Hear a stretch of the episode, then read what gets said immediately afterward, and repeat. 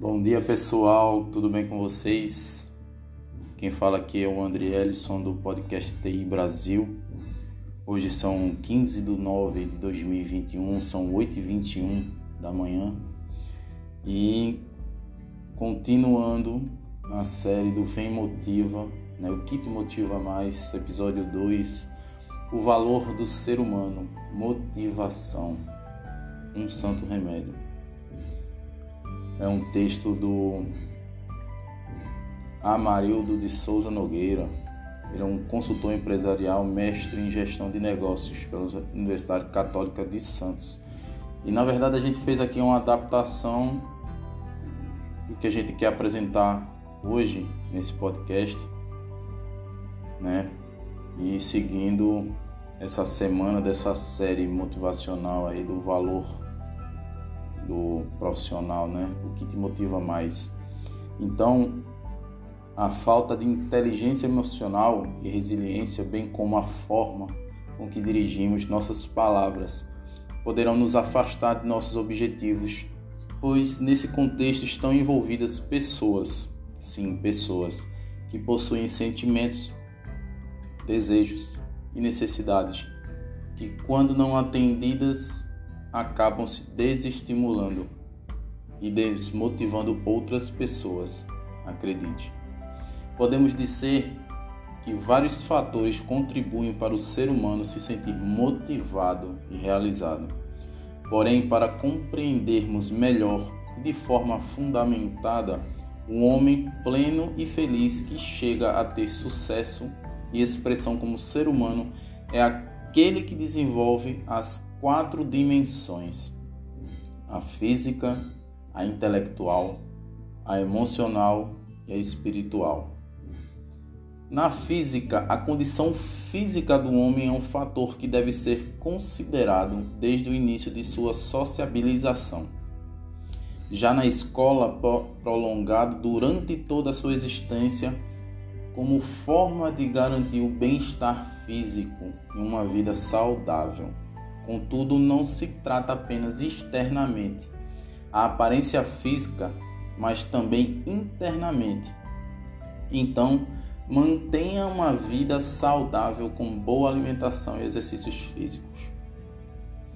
A intelectual, que seria a aptidão, é a capacidade e a disposição das pessoas de resolver problemas, de criar novas maneiras de fazer as coisas, de inovar de aprender, de se especializar, de adquirir novos conhecimentos.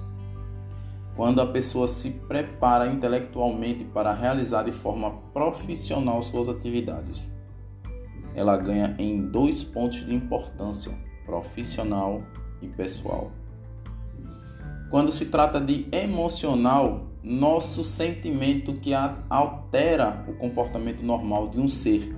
Nesse contexto, a inteligência emocional nada mais é do que o controle das emoções, que se torna um grande aliado para lidarmos melhor com elas. No entanto, esse controle não significa não senti-las, tampouco que seja uma tarefa da organização. As emoções devem ser controladas a fim de que possam ser utilizadas de forma produtiva quem utiliza de inteligência emocional e aplicar em seu dia a dia consegue melhores resultados e obtém maior sucesso em tudo que faz. E por último, a, a expressão espiritual, que é ligada a valores, é intrinsecada à nossa vida. Proporciona uma reflexão sobre esses valores e é responsável pela condução de nossas vidas. Entenda, ela tem a ver com cada fase da vida, propiciando uma reflexão e, de, e direcionamento de nossas ações. É uma orientação que o ser humano propõe pela sua vida ou para a sua vida, que o faz buscar respostas num plano mais avançado do que o racional, o plano espiritual o espiritual, dar-nos forças para acreditar que tudo podemos e merecemos. traz uma paz interior que permite atravessarmos qualquer momento de nossas vidas, sejam boas ou ruins. Então, coloque em prática aí essas dimensões, possibilita-nos uma vida com mais motivação. Então, analisa aí e reflita com você se está hoje com relação à sua motivação e em tudo que você faz, dando um novo rumo para a sua vida. Fica a dica aí. Esse é o episódio 2 do podcast TI Brasil, a série de motivação, o que te motiva mais. Bom dia a todos, boa semana, abraços, até o próximo podcast.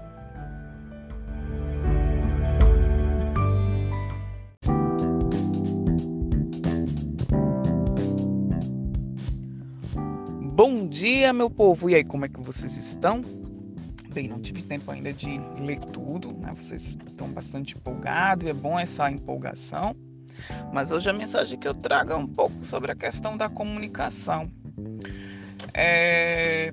Eu observo que com o passar do tempo, deixamos aí de lado a importância de ter uma boa comunicação escrita, falada, e aí gera um ruído muito grande, muito grande, e que acaba causando bastante problemas. Né? É, problemas, né? Porque essa palavra é o que eu vejo muita gente em atendimento de call center e service desk falar errado. Então, gente, por favor, vamos treinar. Outras coisas que assim foge do contexto. Então, só para a gente poder lembrar, não esquecer, é a questão do sentido das palavras, porque assim ela está expirada. E se ela está expirada é porque acabou um prazo. E aí, às vezes, quem é o atendente e quem é o solicitante dessa ação não sabe nem o que é. Então, assim, eu costumo dizer que a gente tem que falar um português que chegue até o cliente, que chegue até o usuário.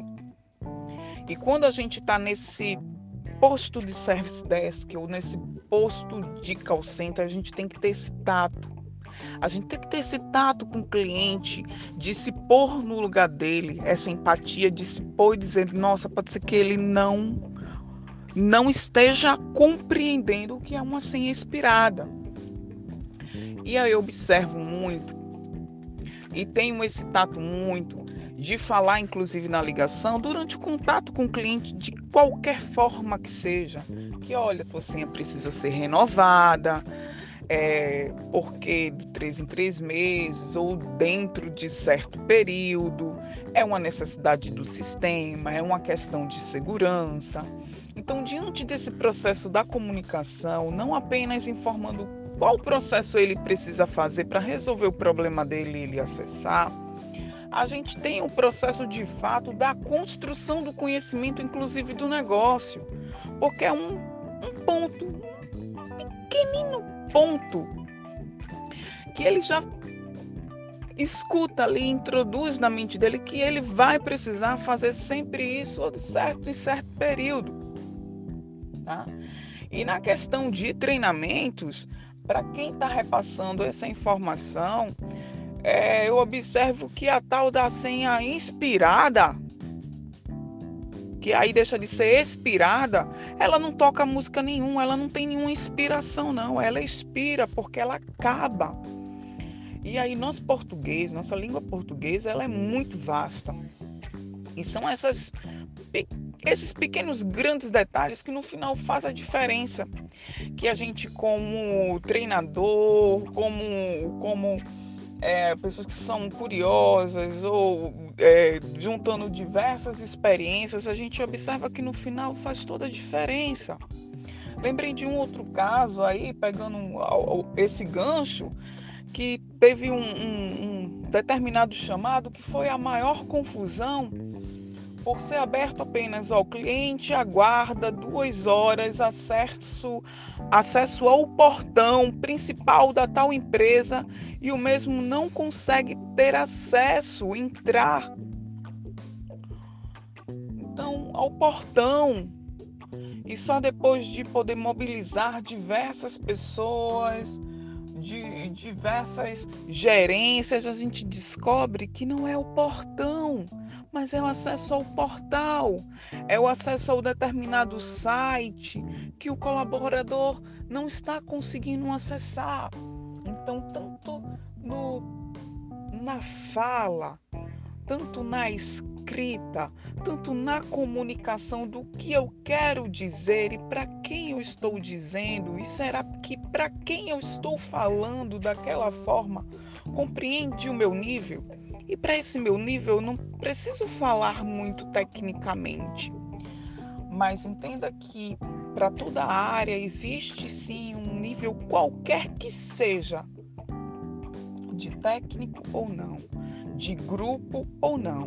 O que a gente chamamos aí até de tribos. É, eu trabalhei muito tempo, por exemplo, é, na área médica, dando suporte para médicos.